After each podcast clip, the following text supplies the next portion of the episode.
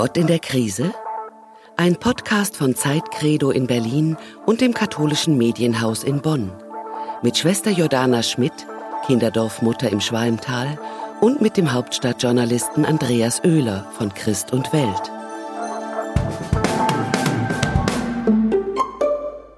Hallo, Journalist. Ja, hallo Nonne. Grüß dich. Wie war deine Woche? Meine Woche hat sich doch relativ gelockert. Also ich habe mein Schneckenhaus verlassen, eigentlich weil ähm, ein Freund von mir wollte, dass ich ihm äh, zusammen mit meiner Frau beim Bildaufhängen ähm, helfe. Und es war sehr schön, mal jemand anderes zu sehen als äh, die eigene Angebetete. Und ähm, ich habe irgendwie das Gefühl, dass ich auch äh, na sozusagen langsam meine Flügel wieder ausbreite. Ich habe da Hast du denn Reisen vor dieses Jahr noch? Ähm, ja, ich hatte jetzt eine Reise nach Oslo geplant und habe mhm. den Flug auch immer noch nicht abgesagt. Gleichzeitig kann ich mir überhaupt nicht vorstellen, dass ich ähm, dahin fliege, weil ich bin eigentlich, das habe ich gemerkt, doch so ein bisschen noch nicht konditioniert auf Leute. Ich komme mir so ein bisschen vor, als würde ich mhm. in einem Dschungel wohnen, ähm, so wie Tarzan und dann geht man mal kurz mal zu einer Basisstation, kauft was und geht wieder zurück in den Dschungel. Ähm, also man hat irgendwie schon das Gefühl, dass man ähm, auch ein bisschen entfremdet ist von der Welt. Aber was mir jetzt eingefallen ist an mir, dass ich, ähm, also mein Berufsziel war ja immer, als mein Vater war nicht so begeistert als Polizist davon, fahrender Sänger zu werden. Also im Prinzip äh, mit einer Gitarre durch ganz Europa zu reisen, mein Geld damit zu verdienen, dass ich Lieder singe, die ich dann auch noch ähm, vorher erfinde und allen gefalle damit. Hast du als Jugendlicher dann wenigstens so ein bisschen Interrail oder sowas gemacht? Ja, nee, ich bin getrennt und habe mich mitnehmen lassen. Ich bin schon, aber mein Gitarrenspiel war zu schlecht, um davon leben zu können. Aber ich bin wirklich wie, wie als junger Mann ziemlich rumgezogen, von, von Musikfestival zu Musikfestival, habe dort gesungen und so. Und dieses fahrende Moment, dieses heute hier, morgen dort Moment, hat mich immer getrieben. Das war auch so eine Art, äh, ja, sich nicht festlegen zu wollen. Aber du, meinst, bist ja viel berühmter mit deinen Reisen. Ähm, Na, mit du, den wenigen, die ich gemacht habe, ja. Ja, und die hast du aber, sagen wir mal, glänzend vermarktet, wenn ich es mal so sage. Du, die Vermarktung war überhaupt die Möglichkeit, diese Reise zu machen. Ich wäre, glaube ich, sonst nie dahin gekommen in solche Länder. Also erzähl mir mal, wie alles begann, das muss ich wissen. Du meinst, das ist meine große Reise da, ähm, ja, diese, über die ich mhm, auch ein Buch geschrieben habe. Ja. Ähm, auf einen Tee in der Wüste. Ähm, na, das war ganz witzig. Ich wurde eigentlich an so einem ganz normalen Arbeitstag angerufen äh, vom Lutz, der mich fragte, hör mal, ähm, oder sie, also, mhm. ähm, ich würde gerne, ich plane ein Projekt mit dem Auto von Istanbul nach Jerusalem mit einem ähm, Journalisten, mit einem Moderator und brauche sie dazu. Weil ich habe ähm, gesehen, dass sie das können, hat irgendwie äh, auf dem Laufrad äh, schwitzend ähm, in der Muckibude äh, irgendein Fernsehsendung von mir gesehen, wo ich irgendwas kommentiert habe. Und sagt, die willst du haben. Und die findest du jetzt raus, wer das ist. Und dann habe ich brav meine, ich habe sofort Ja gesagt, musste das aber dann wieder zurücknehmen, weil ich ja als Ordensfrau auch erstmal um Erlaubnis fragen muss für solche großen Entscheidungen. Aber meine damalige Generalpriorin hat sofort gesagt, ja, das ist eine tolle Gelegenheit, Jordana, das musst du machen. Naja, und dann wurde ein bisschen geplant mit den Monster Movies und ähm, dann ging's los. Und das war super, super spannend, weil wir kannten uns vorher nur von ein paar Treffen. Und ich kannte mhm. die Länder überhaupt nicht. Also ich bin mal bis Rom gekommen, das war so das weiteste, äh, und in die Tschechei. Aber so wirklich andere Kontinente, da beginnen ja wirklich Kontinente. Ich war in Asien, ja, also Istanbul, ne, wenn du da auf die andere Seite der Brücke fährst, bist du in Asien und dann ähm, die afrikanische Kontinentalplatte, die, die fängt ja auch in Israel an. Das war für mich schon ganz erhebend. Und so ganz was anderes kennenzulernen. So eine Kultur, die mir so fremd ist, die ich nur aus dem Fernsehen kenne. Den Libanon zu besuchen, den ich als Kind nur von diesen ganzen Kriegen. Also Beirut war für mich eigentlich viel weiter weg, als es dann nachher für mich als Erwachsene war. Ähm, und da wurde gebombt. War halt in meiner Kindheit wurde, äh, war da der Bürgerkrieg. Ne? Und da ja, aber wie erklärst du dir diese Aufgeschlossenheit? Ich meine, du, du, wenn, wenn man dich so hört, dann warst du, ohne dass ich dich jetzt beleidigen will, ein Landei. Ne? Und, und bist ja dann sozusagen ins Nasse gesprungen, also ins äh, Na, ohne ich war das Land, ja. Ich war hm? das Landei ja nicht freiwillig. Also das hm. war ja, weil ich im Orden war und da solche Reisen einfach nicht, ja. nicht gemacht werden. Ne? Es sei denn, man hm. hat irgendeine Aufgabe in irgendeinem Land ähm, zu erledigen oder ist äh, missionarisch irgendwo tätig. Von daher war das für mich schon auch eine Erfüllung eines Traums, dass ich so reisen durfte und was sehen durfte. Das war ein wunderbares Geschenk. Und dann musste ich das noch nicht mal organisieren, sondern brauchte einfach wirklich mit so einem, mit einer kindlichen Neugier mich diesem Team anschließen und Fragen stellen und genießen und gucken und kommentieren. Und das war das, ja, die herrlichste Zeit in meinem Leben. Was hat denn der Orden sich versprochen, dass er, dass er dir das erlaubt hat? Och, ich glaube, so versprochen haben die sich gar nichts. Also das war jetzt nicht zielgerichtet, sondern es war einfach nur, ähm, Jordana, das mach das. Wir wissen von deinem Wunsch, dass, dass du gerne reist. Und ähm, da war eine ganze große Offenheit. Ich glaube, Erwartungen gab es da gar nicht. Ähm, meine eine Mitschwester meinte, oh, bleib katholisch. Ne? Ähm, ja, ja, die hatten natürlich ein bisschen Sorge mit so einem Männerteam. Es war nur eine Frau dabei, ähm, durch die Gegend zu reisen. Aber das waren wirklich nur vereinzelte Schwestern, die sich da irgendwas vorgestellt haben und nicht äh, das Gros, die einfach gesagt haben, Mensch, das ist wie toll. Ja, also genießt das. Und ich habe ja ganz viel Tagebuch geschrieben und aufgenommen. Ich hatte ein Diktiergerät dabei, weil ich mir klar war, Fernsehen verkürzt immer alles so furchtbar. Man ist irgendwie wochenlang unterwegs und dann kommt da eine Dreiviertelstunde raus. Ja, wir hatten zum Glück dreimal eine Dreiviertelstunde, aber das war so kurz und habe ich gesagt, das, das muss ich in einem Buch verarbeiten, damit nichts verloren geht von diesen kostbaren Eindrücken. Und, und wo lag so dein Interessenschwerpunkt? Waren das dann eher so, äh, also hat dich die Religion der anderen Länder interessiert, besonders weil du eben ja auch Nonne bist, oder warst du erstmal, war es ein soziologischer Blick oder hast du erstmal gesagt, ich gucke nur als Mensch und schaue dann oder haben die es vielleicht. War eine Mischung mhm. aus allem, alles. Mhm. Also äh, religiös natürlich, ne, also mit den Islam im Alltag nochmal zu begegnen, da wo er herkommt, da wo er wirklich auch ähm, Alltag ist und nicht nur hier von unseren Nachbarn oder von, von Vereinzelten, ähm, mit denen ich Kontakt habe. Ähm, wenn das so, wenn der Muizin jeden Tag ruft, Punkt. Ja, also das war, das hat uns begleitet oder im, im Radio, das, die, die Musik zu hören. Ich habe sie nachher sogar gemocht. Ja, das, hier würde ich die niemals gerne hören, aber da gehörte das dazu. Wir haben nachher lokales Radio gehört, wenn wir ähm, Auto gefahren sind. Ähm, und religiös, ich habe ja die Derwische getroffen und da ähm, miterlebt, was das ist. Ich habe ähm, ja die, die unterschiedlichsten Religionsgemeinschaften kennengelernt und mich mit Menschen über Gott unterhalten und gemerkt, wie viel Gemeinsames wir hatten. Also alle Menschen, die Religion auf einer etwas tieferen Ebene verstehen, ähm, waren mir sehr ähnlich in dem, was ich glaubte. Also nicht immer in der Ausführung, ja, ähm, aber wenn wir über Gott sprachen, waren wir uns sehr ähnlich. Und das war eine ganz tolle Erfahrung für mich, dass wir da gar nicht so weit auseinander sind. Das heißt, wenn du zum Beispiel einer, einem Sufi-Derwisch-Tanz oder so beiwohnst, dann ist es etwas, was dich sozusagen spirituell auch inspiriert. Also Absolut. Ja. könntest du Wobei dir vorstellen. Ich muss, ich muss gestehen, als ich da zugehört habe, es ist sehr spezielle Musik.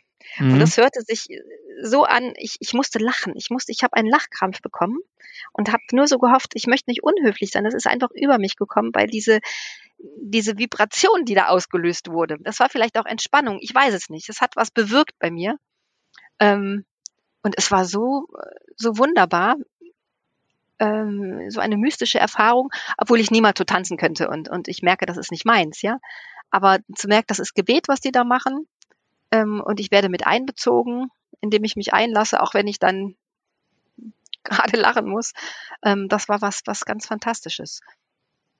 Ich bin ja immer so fasziniert von den Jesuiten, weil die ja schon seit ähm, Hunderten von Jahren, wenn sie in, im Fernen Osten oder so ähm, missioniert haben, ähm, sich überhaupt nicht so, sagen wir mal, äh, aufgeschwungen haben, ihre eigene Kultur den anderen aufzupflanzen, sondern es gibt ja auch richtige Zen-Meister, ja, die Mönche mhm. sind gleichzeitig. Und mhm. könntest du dir vorstellen, dass du fernöstliche Traditionspraktiken oder in gewisser Weise auch Heilspra Heilpraktiken und Heilslehren in dein christliches Leben eingliedern kann? Also ohne ja. dass es gleich eine Patchwork-Religion werden muss, aber gibt es sowas, dass du sagst, das ja, übernehme ich von, ja. Also ich habe äh, auch schon Meditationsformen kennengelernt und praktiziert, die halt wirklich auch aus dem Buddhismus äh, kommen. Ähm, Yoga ist ja auch nichts anderes, ja. Das mache ich auch gerne und merke, dass das tut meinem Körper gut. Ähm, oder auch, ich habe einen, einen, guten Be Bekannten, der ähm, Reiki praktiziert mhm. und ich merke, das hilft mir, ja, wenn er es macht. Ähm, und das muss ich nicht verstehen. Hauptsache es hilft, ja, und das ist gut und das ähm, das mache ich, glaube ich, nur, also nicht aus so einem tieferen Grund her, weil ich das alles so verstehen muss und mich dem angliedern will, sondern weil ich merke, das bringt Körper und Geist zusammen. Es gibt auch christliche Meditationsformen und christliche Dinge, die, die mich zentrieren. Ist es dann nicht so etwas, dass man die religiöse Praxis herunterbricht auf etwas Therapeutisches, also auch zu einer Heilmethode oder so? Und wäre das schlimm? Ent, entledigt man diesen religiösen Ritualen dann sich nicht des Kerns oder so? Das kann sein. Also ich mache ja nur so ein paar Yoga-Übungen, ja. Mhm. Ich, wenn ich mich da richtig vertiefen würde und das spirituell sehen würde, müsste ich anders leben, müsste ich das ganz anders machen und dann wäre es wahrscheinlich was Spirituelles. Das ist für mich jetzt im Moment tatsächlich eine gymnastische Übung und äh, was Therapeutisches. Mhm. Bei den Meditationsformen, auch wenn sie dem, dem Zen entnommen sind, dann habe ich schon als Gegenüber meinen Gott und meine Gottesvorstellung. Mhm. Ja, das, das ist schon auch was, was ich dann in meinen Glauben ein, einbaue, wenn ich sowas mache. Ähm, von daher also ich fremde ich da, mich da nicht, sondern ähm, mhm. ich lass mich bereichern. Und das habe ich halt auch auf meiner Fahrt gemerkt, dass ich reich werde, ja, an Erfahrungen, an ähm, Austausch, wo ich merke, dass das tut mir gut. Das erweitert meinen Horizont weil ich auch selber mit mir im Klar, also im Reinen, ins Reine kam, was glaube ich denn? Weil ich musste darüber reden, was denn, warum ich denn zum Beispiel zu libertär lebe, was in diesen ganzen anderen Religionen ja völlig unmöglich ist, ähm, warum das was mit Gott zu tun hat, wo die genau das entgegengesetzt argumentieren. Ähm, und das hat mir geholfen, nochmal Stellung zu beziehen, ja, und zu sagen, okay, was glaube ich denn und was, was schätze ich an meinem Glauben? Auch in der Abgrenzung und in der Zusammen in, in, im Zusammensein, also beides. Gab es denn mal einen Moment, wo dich eine, Glaub wo eine äh, Glaubensgewissheit kurz vielleicht nur erschüttert wurde, wo du gedacht hast, oh Gott, die machen was besser, was ich nicht mache, oder wo du gedacht hast, oh je, da habe ich einen blinden Fleck in meiner, in, in meiner Glaubensstruktur ähm, ähm, oder so, dass du, mhm. oder Eifersucht oder vielleicht einen leichten Neid, was haben die, was ich nicht habe. Naja, schon dieses absolut überzeugt. Also ich habe schon sehr überzeugte Menschen von ihrem Glauben sprechen, hören und wo ich dann manchmal auch merke, bin ich denn so überzeugend? Bin ich so? Auch wenn ich jetzt im Orden lebe, müsste ich das ja eigentlich sein. Also mich selbst so kritisch zu hinterfragen, ähm, bin ich denn fromm genug oder bin ich äh, religiös genug, um mhm. mich Schwester zu nennen? Ähm, wo ich da wirklich Menschen im, getroffen habe, die gar nicht in einem Orden waren, die aber ihren Glauben so sehr praktiziert haben und irgendwie dreimal am Tag ähm, in, in, in, äh, in Gebetsraum oder in, äh, in die Moschee gegangen sind oder äh, gebetet haben, ihren Teppich da ausgebreitet haben. Ich dachte, boah, würde ich das machen? Also ganz eindrücklich war das, als ich ähm, auf einer äh, beduinischen Hochzeit eingeladen war. Daher kommt auch der Titel auf einen Tee in der Wüste. Und bei Sonnenuntergang unterbrachen die ihre Zeremonie, ihre Feiern und beteten gemeinsam. Und das hat mich fasziniert. Ich dachte, das würde doch hier niemals sein können, dass man miteinander ein Ge so ein, so ein längeres Gebet spricht oder eine Andacht macht mitten in der Hochzeitsfeier. Das hat mich schon sehr beeindruckt. Hm. Also ich habe eine ähnliche Erfahrung gemacht, die aber vielleicht einen anderen Zugang zur Frömmigkeit hatte. Ich hatte den journalistischen Auftrag, einen alten Freund, der äh, zum Judentum konvertiert ist, ähm, und zwar wirklich strikt äh, zum Judentum mhm. konvertiert ist, in Israel zu begleiten, zwei, drei Wochen lang, und zwar sein ganzes Leben mit ihm zu teilen. Das oh, heißt, mhm. wir sind mit ihm, ich bin mit ihm dreimal äh, morgens, mittags, abends in die äh, Synagoge gegangen. Der hatte sonst einen ganz tollen Job irgendwie, war auch irgendwie so Programmierer oder hat irgendwie Leute beraten, hat aber den Sabbat und so alles strikt ge, ähm, und sehr modern gestaltet, hat mhm. alles faktisch vorher gekocht, mit so einem äh, Elektrowecker dann automatisch angemacht, weil man ja gar keinen äh, Strom mhm. anmachen darf selber und so. Und ich ähm, dachte am Anfang, ich verstehe nichts, ich kann dieses Buch nicht lesen. Ähm, ich habe das Buch erstmal falsch rum aufgemacht. Dann kam ich rein und aufgrund meiner Physiognomie meinte der Rebbe wahrscheinlich, ähm, ich sei also ähm, ähm, auch ein Jude und hat mich sofort gebeten, dass ich eine Tora-Stelle lese. Ich musste dann abwinken, das war sehr witzig. Und dann habe ich aber immer mehr, nachdem ich das am Anfang ziemlich quälend fand, da dreimal am Tag hinzugehen, war ich nach drei Tagen richtig süchtig, habe auf die Uhr geguckt und dachte, wir müssen doch jetzt wieder in die Synagoge. Und obwohl ich nichts verstanden habe, saß ich da stundenlang drin und drei Tage später habe ich nicht mal meine Uhr gebraucht, sondern bin immer sozusagen innerlich war mir jetzt klar, mein innerer Wecker hat sich darauf eingestellt, ich muss in die Synagoge gehen. Mhm. Und dann habe ich zu dem ähm, ähm, älteren Juden, der mit mir daneben dran saß, der ein bisschen Deutsch konnte, zu dem habe ich gesagt, ich verstehe gar nicht, ich verstehe die Sprache nicht, die Schrift nicht und trotzdem bin ich doch irgendwie ähm, ähm, äh, immer beseelter von dem Ganzen, was ich hier erlebe. Und dann sagte der, ah, du verjudest hier langsam. Das war so witzig, weil wir würden so einen Satz nie sagen. Verjuden mhm. heißt ja, sagen die Nazis. Und dann sagte ich, ja, aber wenn ich nichts verstehe, dann kann ich doch den Glauben gar nicht erfassen. Und da sagte der, wenn du dich jeden Tag blau anstreichst, irgendwann, und äh, bleibt doch in der Seele von der Farbe was hängen und du wirst irgendwann dann doch blau. Also durch diesen Ritus und durch dieses ständige Wiederholen kommst du dahin. Ne? Mhm. Das wäre bei uns, glaube ich, ein anderes Bild von Religion. Wir müssen es erfassen, mit Worten verstehen. Ich muss die Bibel lesen können, Luther oder wer immer predigt sie mir. Und hier ist es allein die Präsenz einer religiösen Teilhabe, die einen sozusagen äh, zu einem spirituellen Menschen macht. Das war eine tiefgreifende Reiseerfahrung. Ja, ne? wobei das ja im Christlichen auch durchaus zu finden ist. Also ähm, wie viele Leute sind verliebt in die ganzen lateinischen Gesänge? Ja, ja. Das, das ist ja auch ein, ein Ritus. Geh in eine benediktinische Abtei und guck dir an, wie viele Leute da eine Vesper besuchen. Die verstehen kein Wort von dem, was da gebetet wird, aber lassen sich hineinziehen ähm, in dieses magische, in diesen schönen Gesang, in den Ritus. Ich habe das ja selber auch erlebt in meiner ähm, kontemplativen Ordenszeit, dass wir siebenmal am Tag auf Latein gebetet haben. Ähm, und am Anfang habe ich da gar nichts von verstanden, nachher dann zumindest ein bisschen, weil wir das gelernt haben. Aber das war nicht schlimm, weil darum ging es nicht. Ja, es ging darum, ähm, das miteinander zu tun und ähm, in dieser Haltung das zu machen. Und das hat schon auch was, was du genau, wie du es da erlebt hast, beschreibst. Das gibt es durchaus im Christlichen und das ist ja auch das, was Ordensleben ist. Das ist halt nur nicht unbedingt unser Alltag. Ja, und da sind wir jetzt an einem schönen Punkt. Ja, ja weil das ist jetzt eigentlich das, was uns eigentlich auch am Reisen fasziniert. Das Fremde anzusehen und vielleicht sich selbst im Fremden zu erkennen. Das finde ich immer eine ganz schöne Geschichte oder etwas von sich im Fremden zu erkennen. Ne?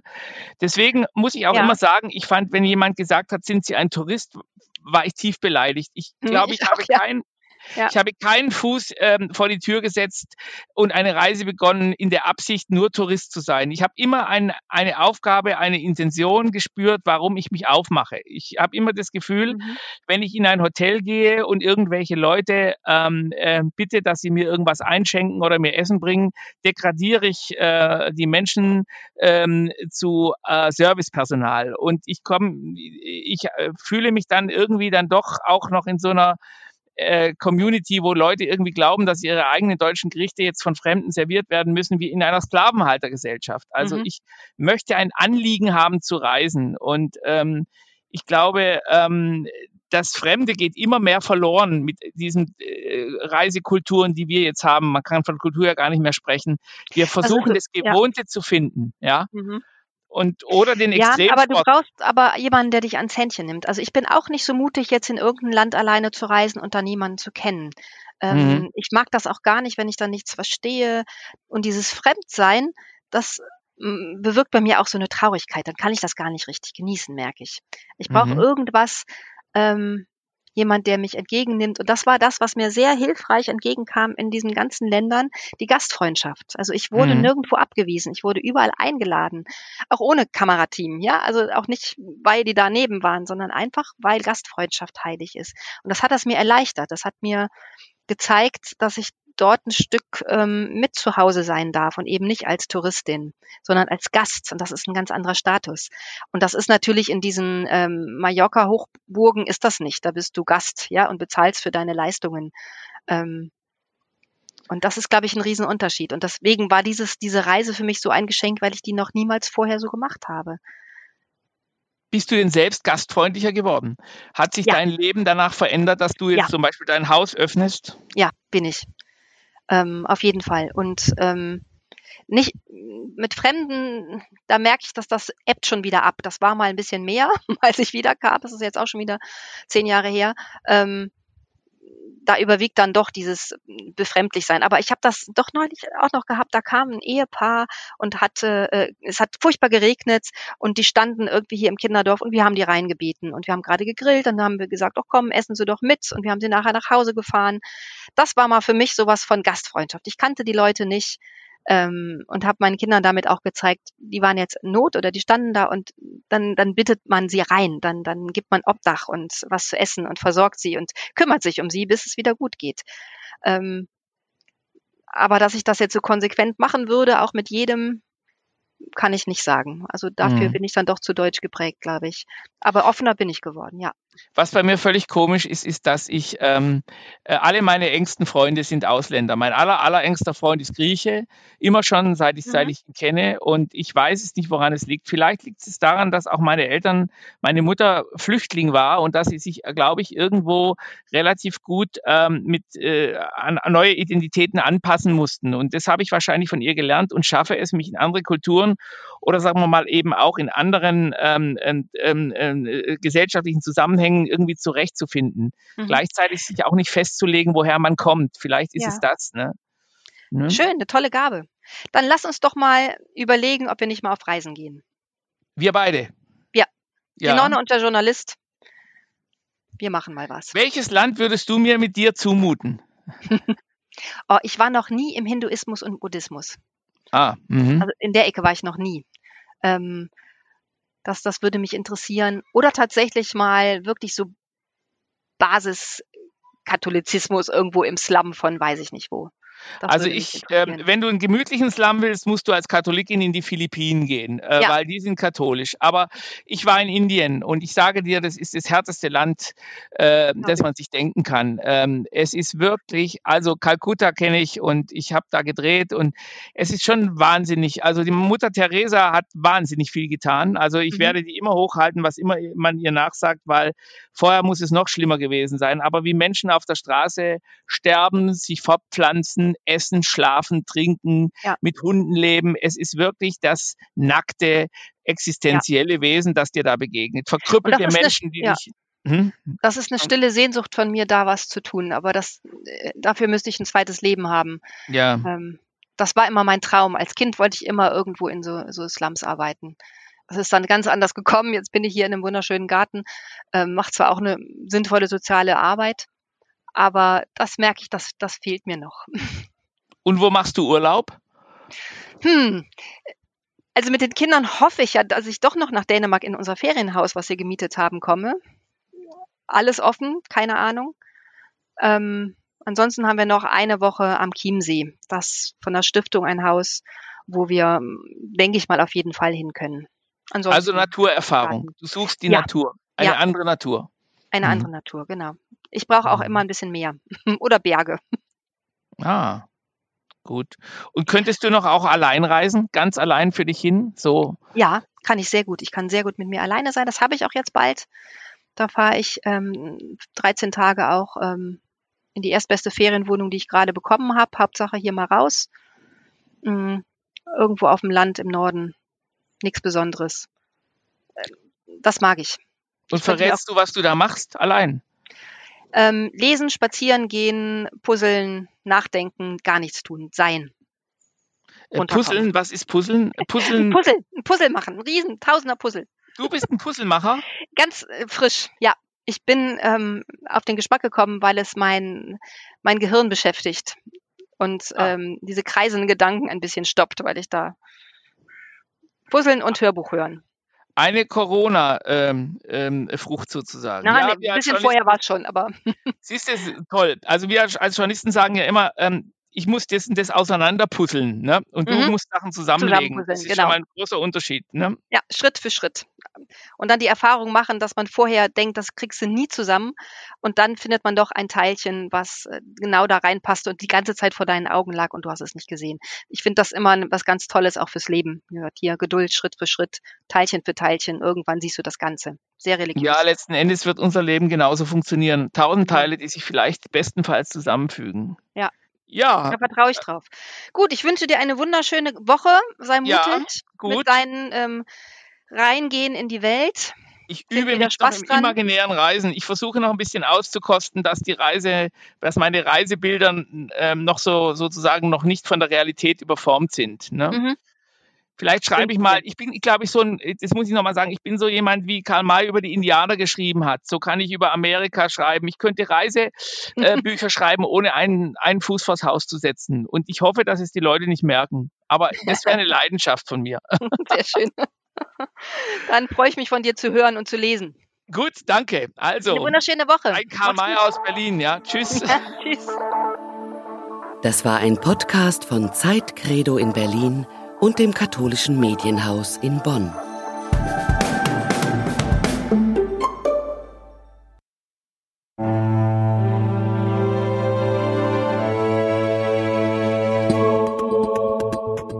Innehalten ist kein Stillstand. Innehalten weitet den Blick. Auch wenn wir gerade alle Abstand wahren, Zuversicht braucht Zusammenhalt. Wenn Sie mehr wissen wollen, wie wir Zuversicht im Alltag stärken können, schreiben Sie an innehalten.zeit.de.